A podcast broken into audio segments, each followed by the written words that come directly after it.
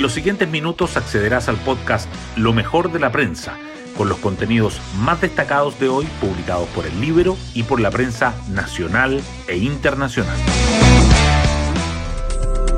Muy buenos días, hoy es lunes 26 de diciembre de 2022. Soy Matías Zamora y este es el podcast Lo mejor de la prensa producido por el Libero. Comienza la última semana del año, una en la que deberán definirse al menos dos temas claves para el país. Lo más inmediato es el proyecto de reforma que habilita el proceso constituyente, cuya discusión parte hoy en la Comisión de Constitución del Senado. Se espera un despacho expedito a la Cámara de Diputados, instancia donde su tramitación podría ser más complicada.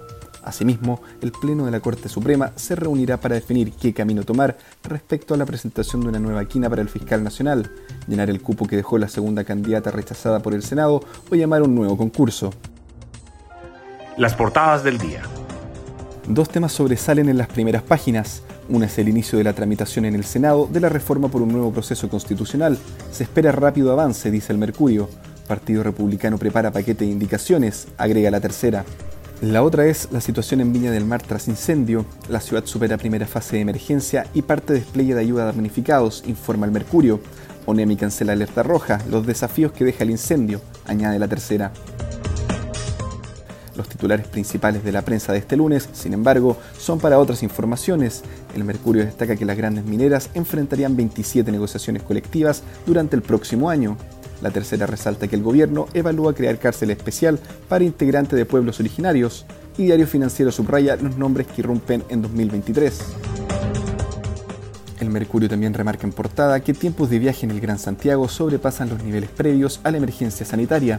Los Supremos son partidarios de que se les quite participación en nombramiento del fiscal nacional y consumidores chilenos ajustaron más rápido que el resto de latinoamericanos sus patrones de gasto ante mayor inflación.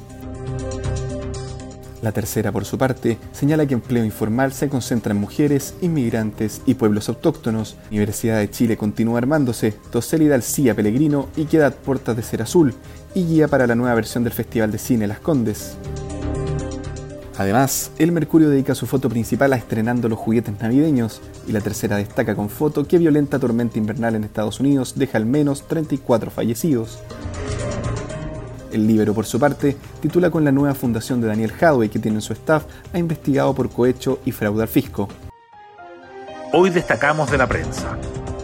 Empleo informal se concentra en mujeres, inmigrantes, personas de pueblos originarios y con jornada parcial. Las personas con trabajos informales llegaron a 2.453.760 en trimestre agosto-octubre y la tasa de ocupación escaló hasta 27,7%, su nivel más alto en un año. Estos trabajadores se desempeñan mayoritariamente en el comercio y la construcción. El Ejecutivo pone su urgencia reforma para ampliar el estado de excepción de 15 a 60 días. La iniciativa gubernamental ingresó hace más de un mes a tramitación al Congreso y se encuentra en la Comisión de Constitución del Senado. Matías Walker, presidente de la instancia, espera iniciar su discusión próximamente.